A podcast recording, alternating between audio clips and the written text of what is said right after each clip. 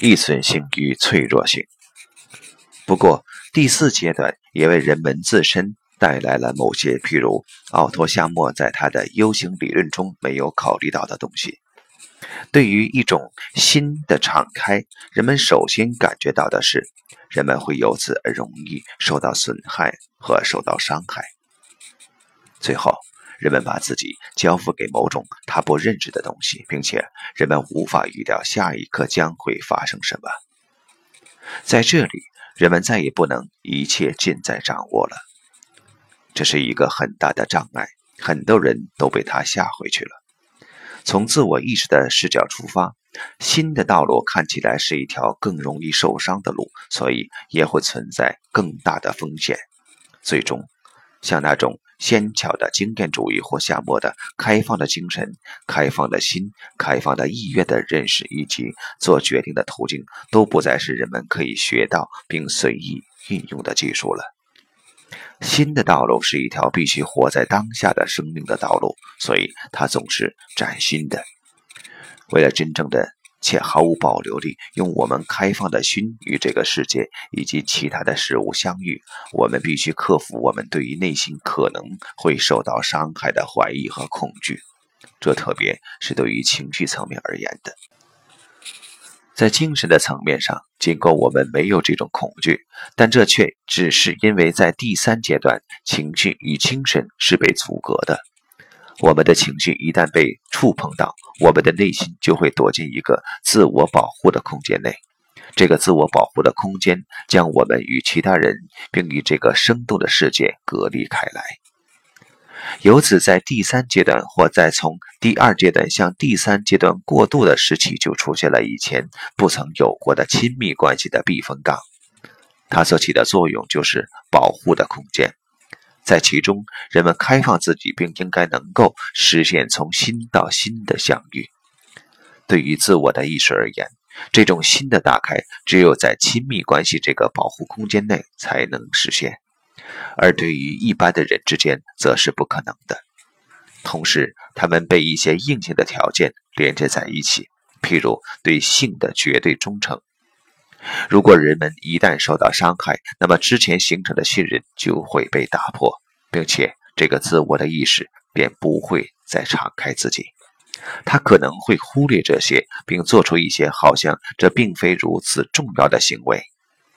在六七十年代对于自由的爱情的宣扬中，可以看到，事实上这颗心仍然将自己封闭了起来，并且爱情变成了消费的东西。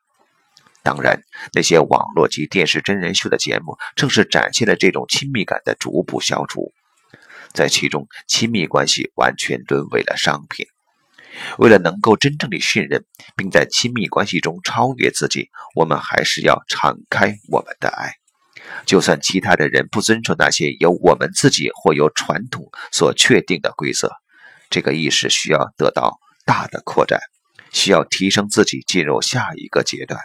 尽管在第四阶段不存在受到伤害的真正的危险，但是只有人们完全心甘情愿地将自己交付给这种新的敞开以后，他们才能够认识到这一点。被这个自我的意识感觉为受到伤害的那些东西，在此会变成一种推动力，它会推动意识更宽广地打开自己，并使其由此而得到成长。尽管这种推动有时可能会让人感到痛，但它却是一种蜕皮的痛苦，